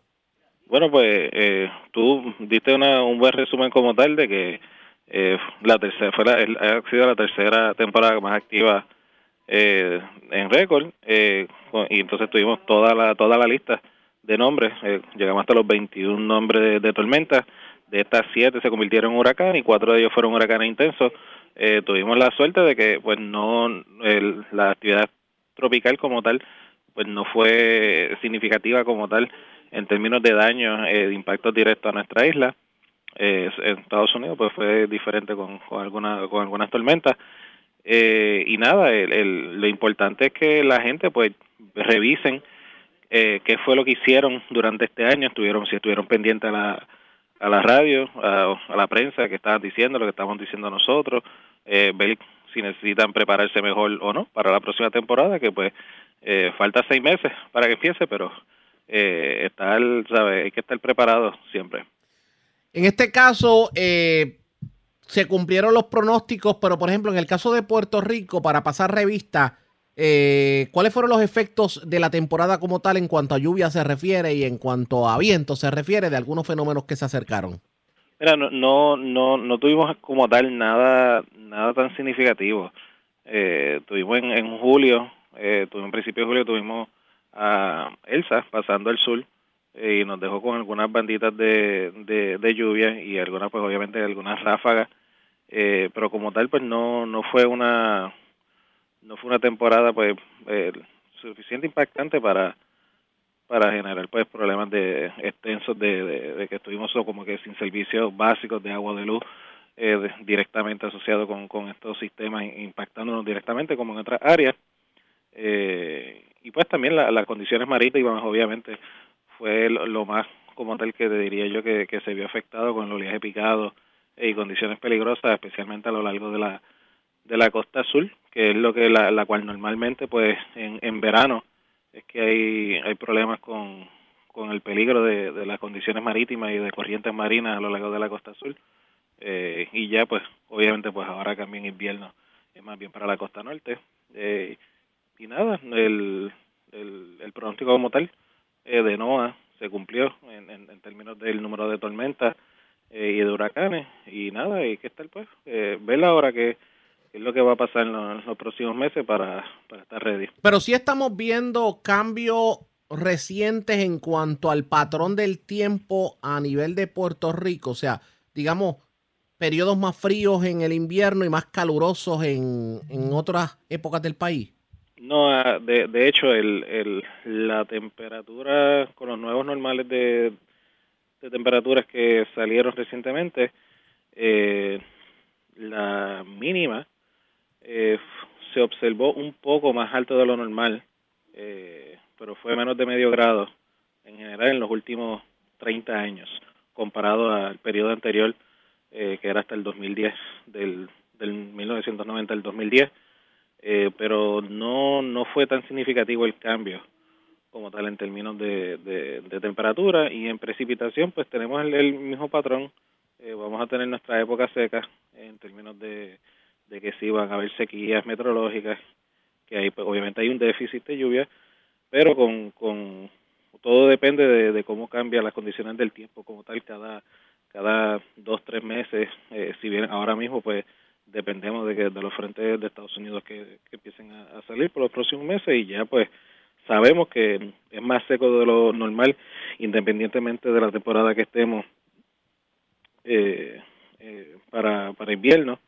Y pues sabemos que febrero y marzo pues eh, son secos en general y hay que ver cómo, cómo estamos en términos de, de cantidad de lluvia para esos meses próximamente. Que uno hubiera esperado más cambios por el aquel del cambio climático, pero por lo que vemos no han sido tan dramáticos como uno hubiera esperado. No, es que lo, lo, lo, los cambios como tal climáticos son, son lentos, eh, son lentos en ocurrir y, y, toman bastantes años en uno tomar en ver la diferencia. De, podemos tener un, una temporada con como, como la pasada y la anterior, que han sido, eh, eh, como se dice en inglés, back to back eh, en, en el récord de, de las más activas en la historia. Eh, quizás la que viene es una de las menos activas o quizás normal, pues o sea, todo, todo cambia y hay que ver, por eso es que tenemos que ver por lo menos un promedio de, de 30 años consecutivos para comparar. Pero es muy pronto, es muy pronto para eh, vaticinar lo que pudiera ocurrir en la temporada de huracanes 2022. Correcto. Uh, al momento estamos en, en, en, en, la, en la niña, la cual favorece eh, la, la, formación de, de, ciclones, pero ya estamos al fin de la temporada de huracanes, no esperamos que se formen más eh, por los próximos meses. Eh, y a largo plazo, pues debería de, eh, basado en el pronóstico, deberíamos estar en entrar para el verano que viene hacia una, una de, de una niña débil a neutral, eh, que también pues favorece el, el desarrollo ciclónico en la cuenca del Atlántico. Pero pues, eh, como te digo, hay, hay que esperar. Pero como siempre, aunque sea activo o no activo, lo importante es estar preparado.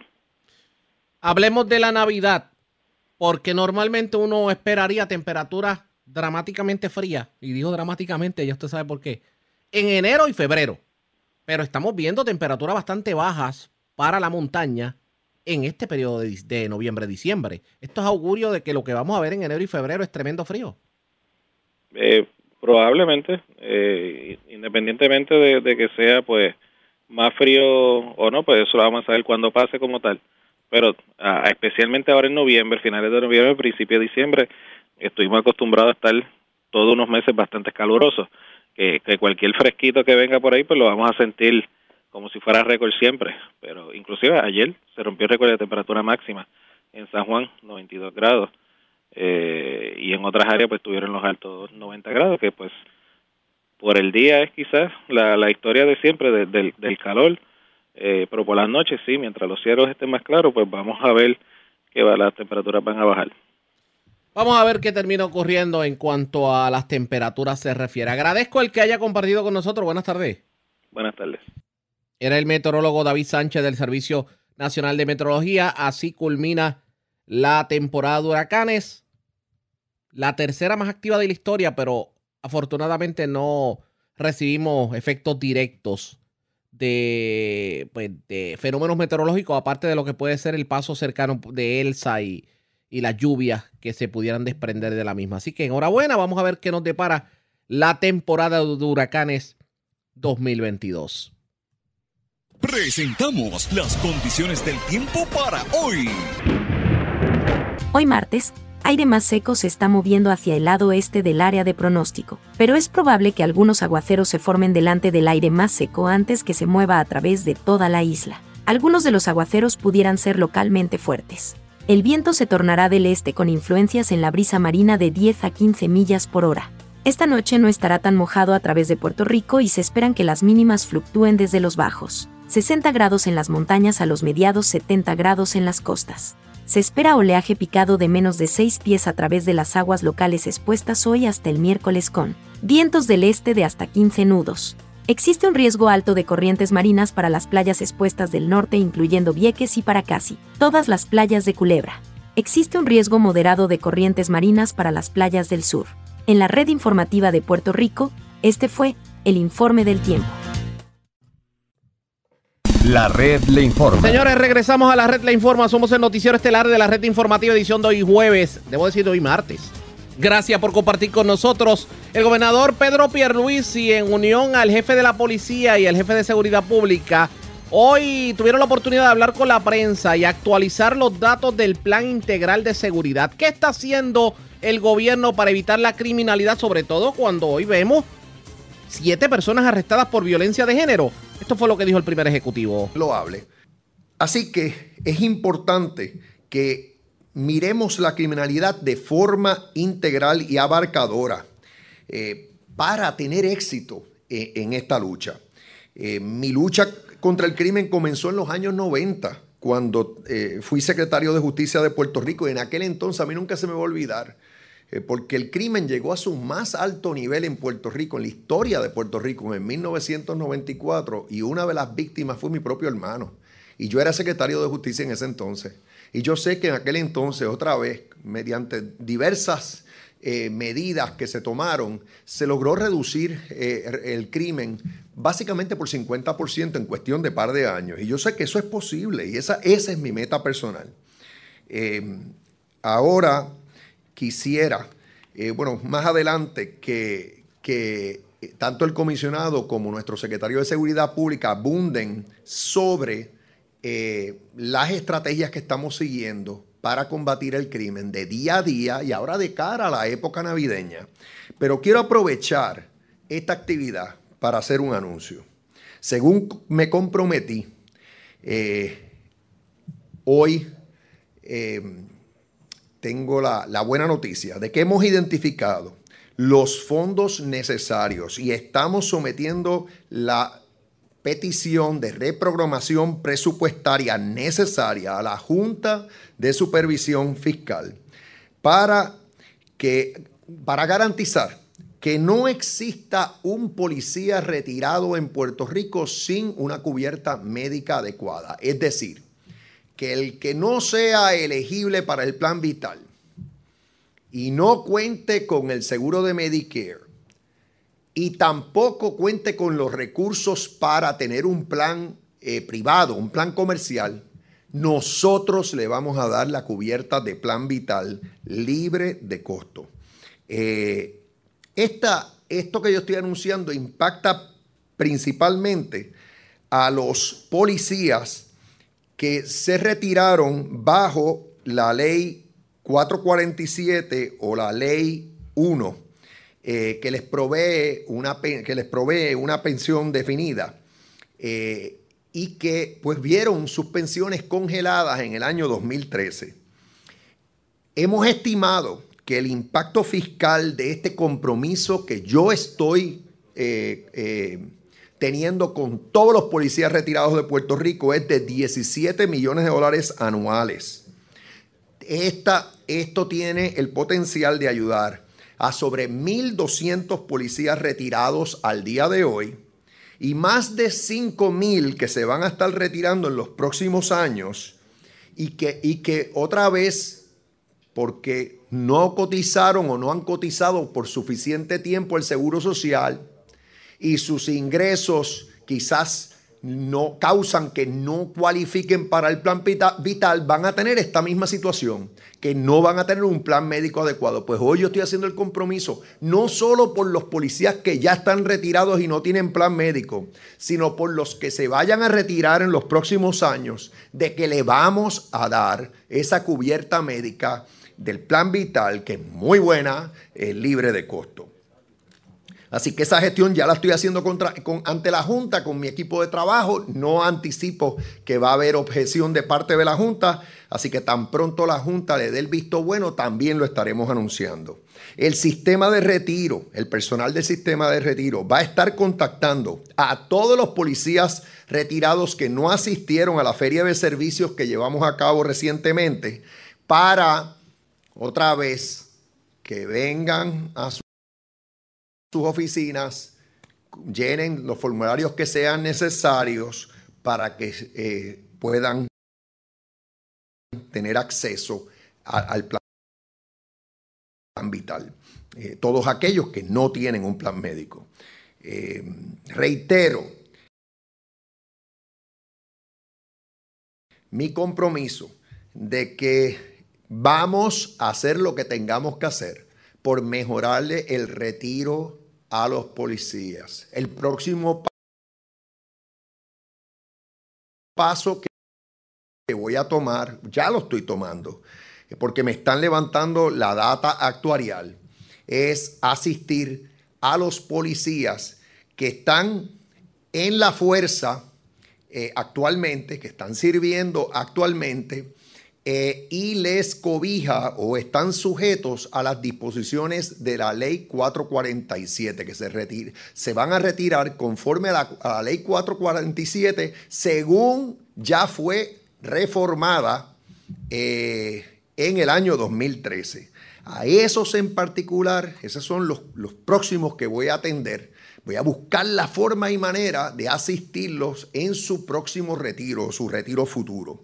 No voy a, descansar hasta asegurar que logremos eh, esto eh, con el, aval de la Junta eh, y, sin que violente ninguna disposición del plan de ajuste de deuda que está a punto de aprobarse, con el favor de Dios, en el Tribunal Federal.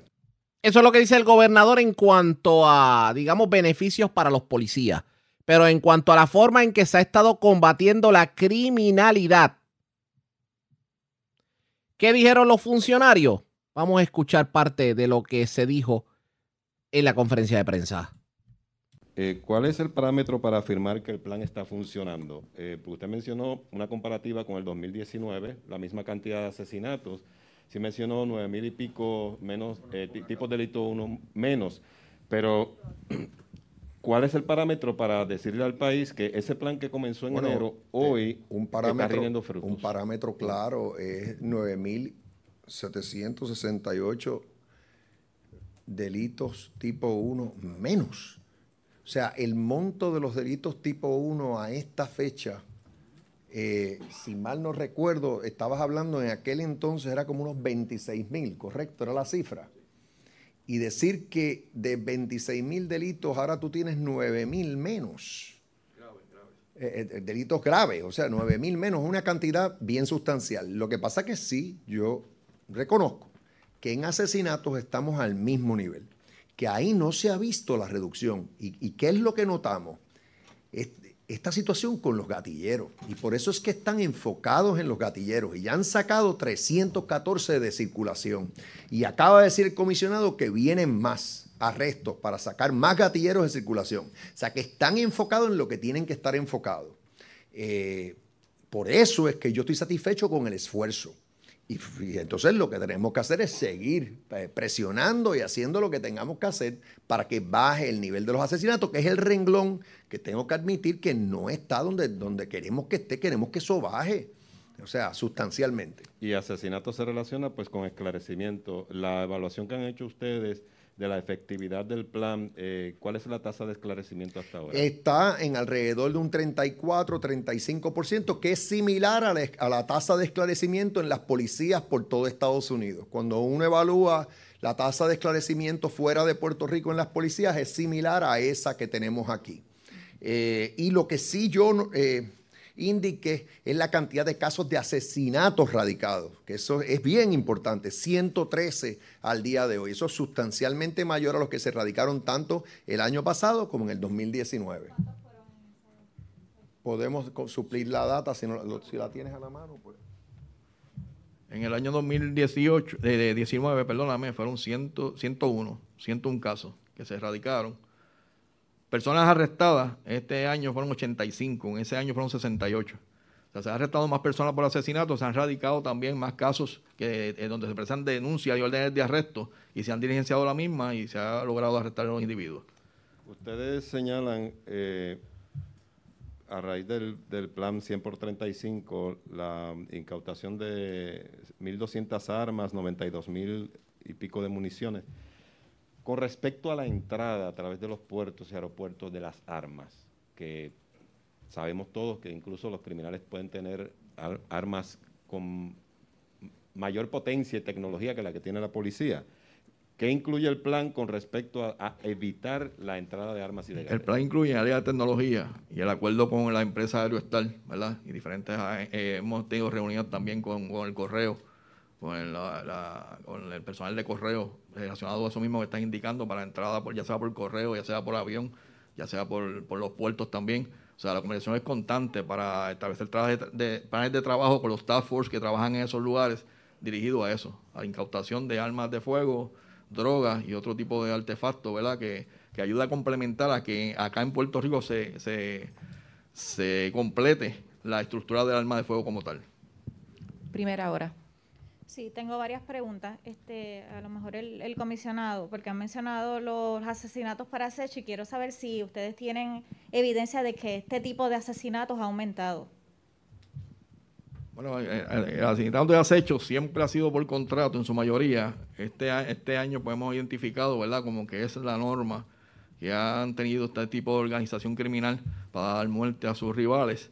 Y ya tenemos identificado, ¿verdad?, varios métodos. No podemos eh, mencionar eh, cómo va la investigación, pero sí entendemos que en un futuro pues va a haber resultados.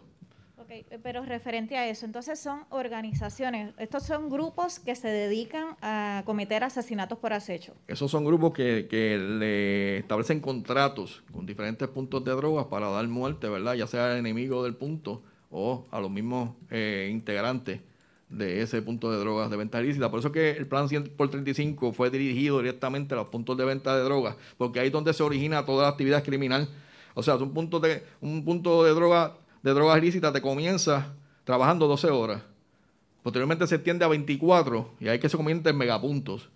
El enemigo está mirando a ver cómo va el, el- el asunto, ¿verdad? Y, y dado el pánico de droga que hay en Puerto Rico por la incautación de droga que ha ocurrido tanto por FURA como la, el 100 por 35, pues crea, número uno, aumentó el kilo de droga a 27 mil dólares. O sea, crea una inestabilidad en ese negocio. Y donde es más, ¿Cuánto versus cuánto? 17. Estaba 17, ahora está 27. ¿Qué sucede? Eso crea una inestabilidad en el punto de droga porque no hay forma de obtener la droga ya que se está incautando por parte de la Policía de Puerto Rico. Y te crea estos problemas, ¿verdad? Que vienen de, la, de índole social, pero te crea el problema del negocio como tal de narcotráfico. Donde si tú tienes acceso a un cargamento, por ejemplo, y yo me entero, pues voy a hacer la gestión para tratar de quitártelo. Esa, esa es la dinámica que se está dando aquí. Ese tipo, en este tipo de, de organizaciones que ustedes ya están identificando y que tienen, ¿verdad?, en agenda este, a- atacar, ¿hay participación de menores? Sí, hay menores, hay menores. ¿Qué tipo? Hay de menores, hay de jóvenes, hay de personas con mayor edad, hay de todo, hay de todo. Jóvenes, adolescentes, ¿desde qué edades podemos estar viendo? A- Bueno, va desde 14 a, a mayor edad. Ok, con todo esto que usted ha mencionado, ustedes, ustedes y, y a usted en particular, gobernador, usted lo está escuchando, usted cataloga que tenemos una crisis de violencia y se lo digo, ¿verdad? Porque este eh, y quiero quiero aclararles porque están ustedes aquí todos los jefes de, de las regiones y esto en ningún momento, ¿verdad? Cuando nosotros hacemos las preguntas eh, se está cuestionando la labor de ustedes. Todo lo contrario, creemos que el plan es el plan integral está completo. Lo que nos preocupa es que tengan el personal para, para llevar a cabo estos planes, que ustedes cuenten con los equipos adecuados para llevar a cabo estos planes y que se reconozca que hay una, una, ¿verdad? una crisis de violencia en el país. Bueno, básicamente cuando los asesinatos llegaron a su, a su, a su pico fue en el 1994 y si mal no recuerdo llegó alrededor de mil, mil asesinatos en toda la isla. Eh, hubo una reducción significativa, entonces por alguna razón, pues dejaron a un lado aquí en, en el gobierno algunas iniciativas que eran exitosas y volvimos a ver un repunte. Eh, ahora estamos, como dije ya, a nivel del año 2019, y- pero queremos mejorar, queremos que eso baje. Eh, ahorita se hizo la pregunta de la percepción, yo puedo entender eso. Se, se habló de intranquilidad social, también puedo entender eso. Pero eh, estamos enfocados y la policía está enfocada en lo que tiene que estar enfocada, porque lo que vemos, la modalidad que se está dando ahora es esta de los gatilleros, que son personas que se les contrata para cometer un asesinato. Se dedican a eso. Interesante el planteamiento del gobernador. Él entiende que se está haciendo el trabajo, pero que obviamente hay unas modalidades que son las que han catapultado los asesinatos y son obviamente los asesinatos por acecho y lo que tiene que ver con la guerra de puntos. ¿Cuán efectivo puede ser un plan para combatir el crimen? Hay que estar pendientes a ver lo que ocurre. Obviamente le vamos a dar la información sobre el particular. La red le informa. Cuando regresemos, vamos a más noticias del ámbito policíaco, lo más reciente que ha ocurrido en las últimas horas. Regresamos en breve en esta edición de hoy martes del noticiero estelar de la red informativa. La red le informa. Señores, regresamos a la red le informa, el noticiero estelar de la red informativa. Gracias por compartir con nosotros. Le habíamos indicado que seis personas habían sido arrestadas por violencia de género en las pasadas horas. Y habíamos hablado de tres casos, uno en Santa Isabel, uno en Ponce, otro en Yauco. Pues resulta que dos personas fueron arrestadas por lo mismo en Aguadilla y una de ellas es buscada por las autoridades en Moca. Y es Yaritza Montalvo, oficial de prensa de la policía en Aguadilla, que nos trae detalles en vivo. Saludos, buenas tardes. Saludos, buenas tardes, Arriaga, a ti y a todos nuestros radioescuchas. Así, el distrito policíaco de Reymi San Antonio sometió cargos de ausencia contra Charlie Ruiz Ruiz, de 35 años y residente de Aguadilla, por violencia de género. Los hechos que se le imputan a Ruiz Ruiz los cometió el sábado 27 de noviembre presente en un establecimiento que ubica en la carretera 110 del barrio Maleza de esa población, cuando le ocasionó daños al vehículo del motor de su expareja y la amenazó de muerte. La agente Elvin Echeverría investigó la querella supervisada por el teniente la teniente de decir Ruth Grajales del distrito de Reymi San Antonio, quien consultó con el fiscal Emanuel Estrada y presentó el caso ante el juez Juan Guzmán Escual, el cual luego de escuchar la prueba encontró causa y impuso una fianza global de 100 mil dólares y una orden de arresto en, contra Ruiz Ruiz. También tenemos que la División de Arrestos y Allanamientos del área de Aguadilla ejecutó un plan de trabajo en el día de ayer en la que se logró el diligenciamiento de una orden de arresto por el juez José Morales Corón contra Carlos Javier Escobar Barreto, y residente de San Sebastián, con una fianza de, 100 de 600 mil dólares por violencia de género y ley de armas. Según se informó, los hechos que se le imputan a Escobar Barreto los cometió para la fecha del 28 de noviembre presente, cuando agredió en diferentes partes del cuerpo a su expareja consensual y le profirió palabras fuertes y amenazantes. La gente Yesenia Vergara, supervisada por el teniente Edgar Valle Cortés de la citada unidad, cumplimentaron la orden en la tarde de ayer ante la presencia del juez Juan Guzmán Escobar, donde el detenido no prestó la fianza impuesta y se ingresa en una institución penal del país. También tenemos que por la misma línea la División de Arrestos y Allanamientos del área de Aguadilla ejecutó un plan de trabajo en el día de ayer, en la que se logró el diligenciamiento de una orden de arresto expedida por el juez Juan Guzmán Escobar contra Gerardo González Ortiz, residente de Aguada, con una fianza de 150 mil dólares por violencia de género. Según se informó, los hechos que se le imputan a González Ortiz los cometió para la fecha del 11 de noviembre presente, cuando llegó a la residencia de su ex pareja y luego de causarle daños a la estructura le profirió palabras sueces y amenazantes. La agente Joel Soto, supervisado por el teniente Edgar Valle Cortés de la citada unidad, cumplimentaron la orden en la tarde de ayer ante la presencia del juez Juan Guzmán Escobar, donde el detenido prestó la fianza impuesta, quedando en libertad hasta la vista preliminar. Esas son todas las novedades más sobresalientes que tenemos en nuestra área policía de Aguadilla y su oficial de prensa, la gente de Yaritza Montalvo. Buenas tardes. Y buenas tardes para usted también.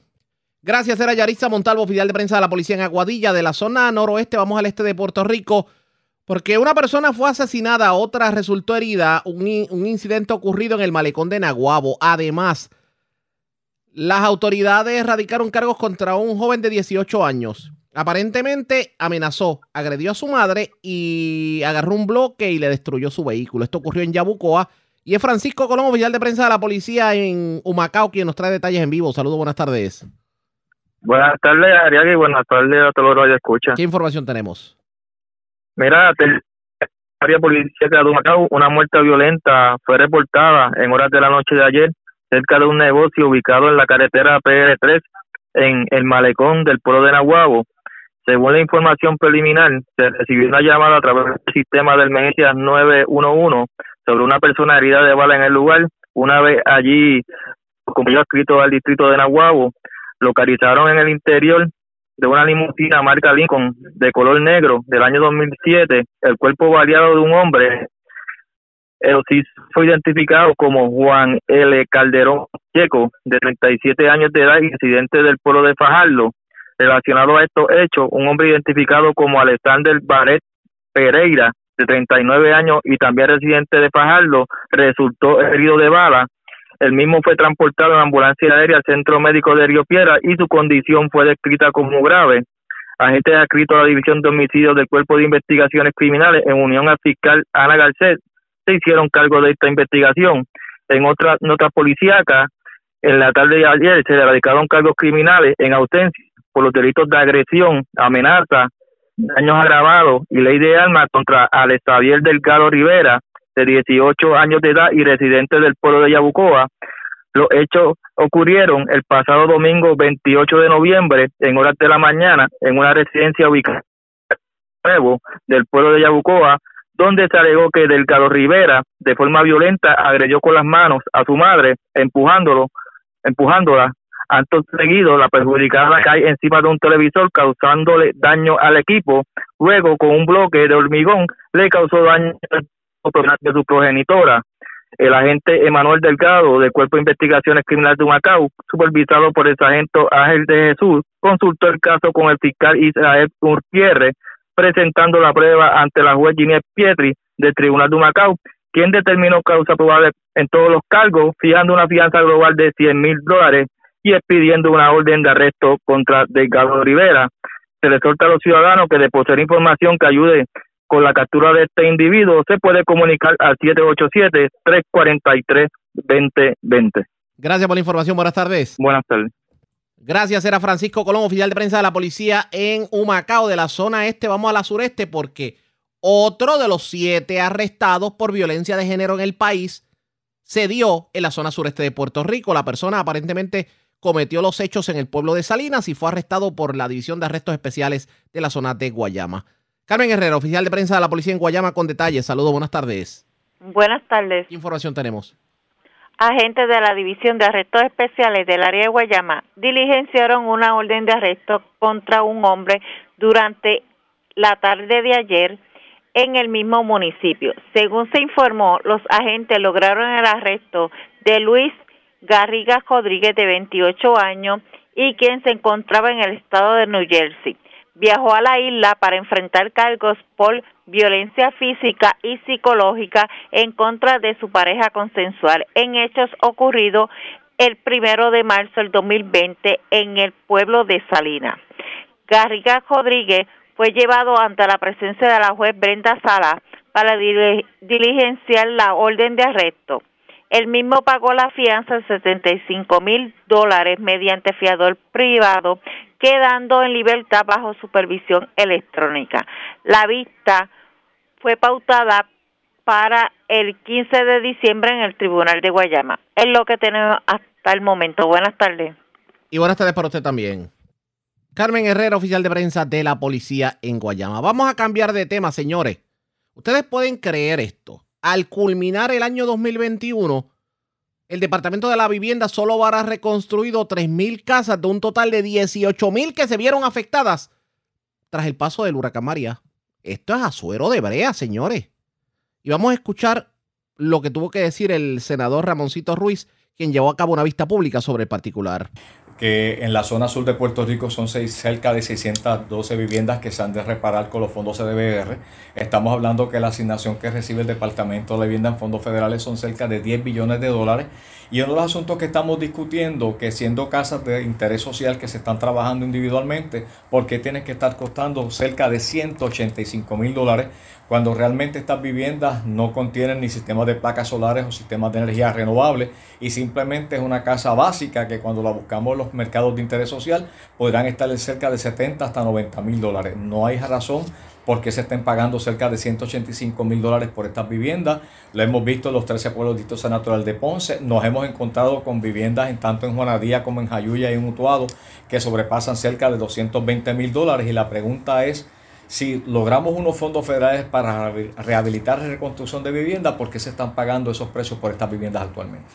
No, entiendo esa parte. Explíqueme bien lo, los 185 mil dólares y si es para lo que entiendo que es, supone que se rehabilite y se están vendiendo. Por vivienda. o lo están pagando. Dos cosas, dos puntos bien importantes. En un momento dado, cuando se hizo la transición del gobierno, el alcalde de Bayamón, aquel entonces, Ramón, eh, Ramón Luis Rivera, reseñó por qué se estaban pagando por casas en reconstrucción en Puerto Rico y construcciones nuevas, donde estaban enclavadas anteriormente estas estructuras que habían recibido daños por los huracanes y no María porque se estaban pagando cerca de 270 mil dólares por unidad de vivienda. Casas de tres cuartos, sala, comedor, cocina sin ningún tipo de lujo. Y uno de los asuntos que estamos discutiendo es dentro de esa asignación de 10 billones de dólares que recibió el gobierno de Puerto Rico, ¿por qué se sigue pagando esta cantidad de dinero en ella? Si hubo una revisión, ¿qué medidas tomó el Departamento de la Vivienda? Porque recordemos que es una asignación de fondos de cerca de 10 billones de dólares para reconstrucción de viviendas en Puerto Rico y estamos hablando que si en el Distrito Senatorial de Ponce fueron exclusivamente 613 viviendas aproximadamente,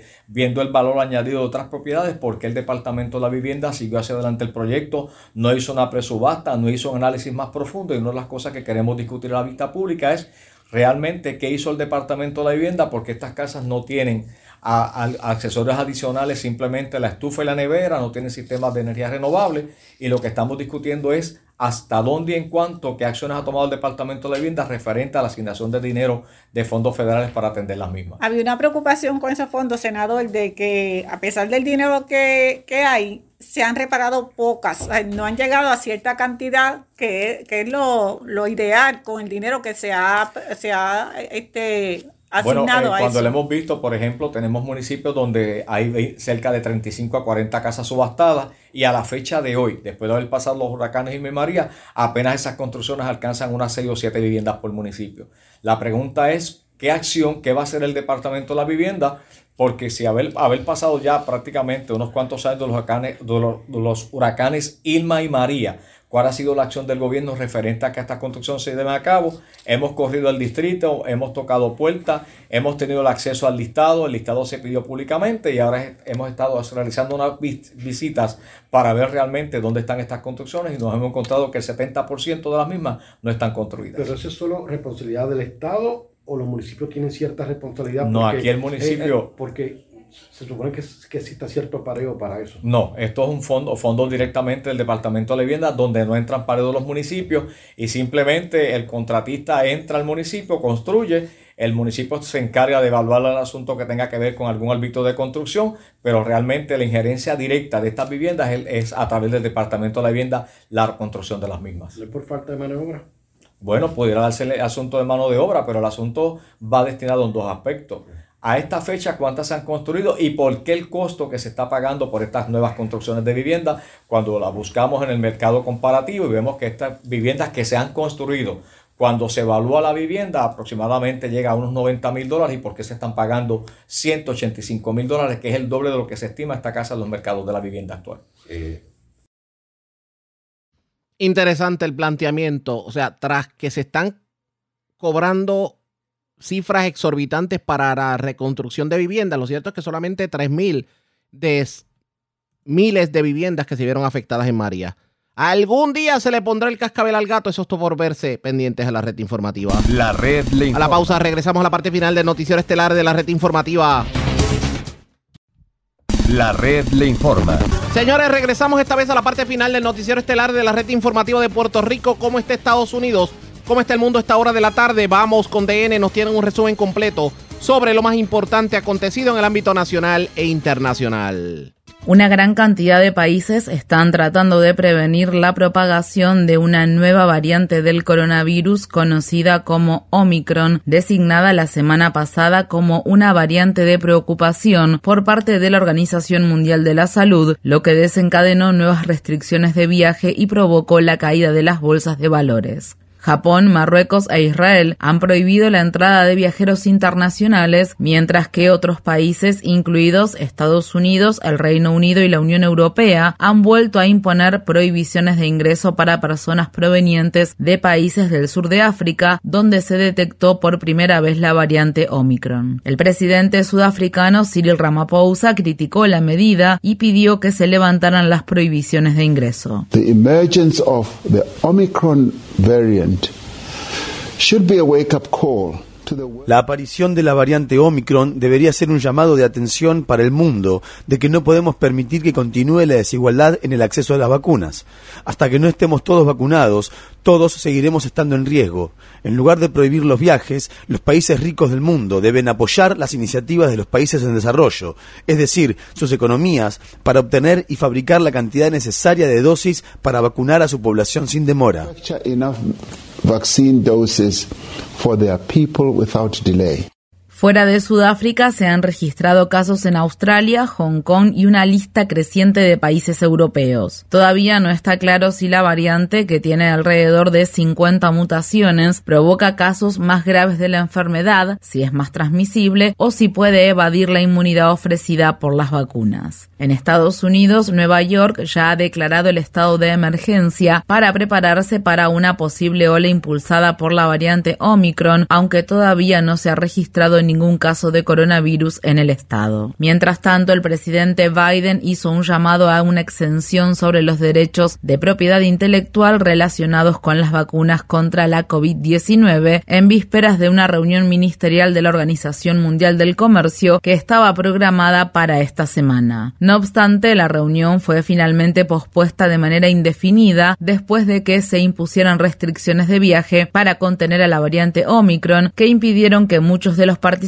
asistieran a las conversaciones programadas en la ciudad de Ginebra. El gobierno de Biden está enviando equipos médicos al estado de Michigan, el foco del aumento más reciente de los contagios en Estados Unidos, ya que registra alrededor de uno de cada diez casos nuevos. Los contagios se incrementaron en un 66% la semana pasada y las hospitalizaciones aumentaron casi un 50% durante las últimas dos semanas. Solo el 54% de los residentes de Michigan está completamente vacunado, un porcentaje menor que el promedio nacional del 59%. La gran mayoría de las muertes y los casos graves de coronavirus se presentan entre las personas que no están vacunadas. En el estado de Georgia, el jurado declaró culpables a los tres hombres blancos que persiguieron y mataron el 23 de febrero de 2020 a Ahmaud Arbery, un joven afroestadounidense de 25 años que estaba desarmado. Arbery estaba haciendo ejercicio cuando fue asesinado. Fuera del Palacio de Justicia del condado de Glynn, la multitud estalló en vítores el miércoles cuando se anunciaron los veredictos. Estas fueron las palabras expresadas por la madre de Ahmaud Arbery, Wanda Cooper Jones.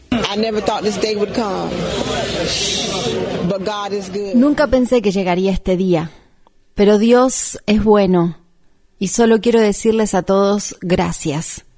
Gracias a quienes marcharon, a quienes rezaron, sobre todo a quienes rezaron. Gracias a todos. Gracias. Ahora, pues, a quien ustedes conocen como Amaut, podrá descansar en paz. 27 refugiados se ahogaron el miércoles pasado en el Canal de la Mancha en un incidente que la Organización Internacional para las Migraciones calificó como la mayor pérdida de vidas ocurrida en el trayecto marítimo entre Francia y el Reino Unido desde que la agencia de la ONU comenzó a recopilar datos en 2014. Tres de las víctimas eran menores de edad. Se realizaron homenajes a las víctimas en ambos lados del canal.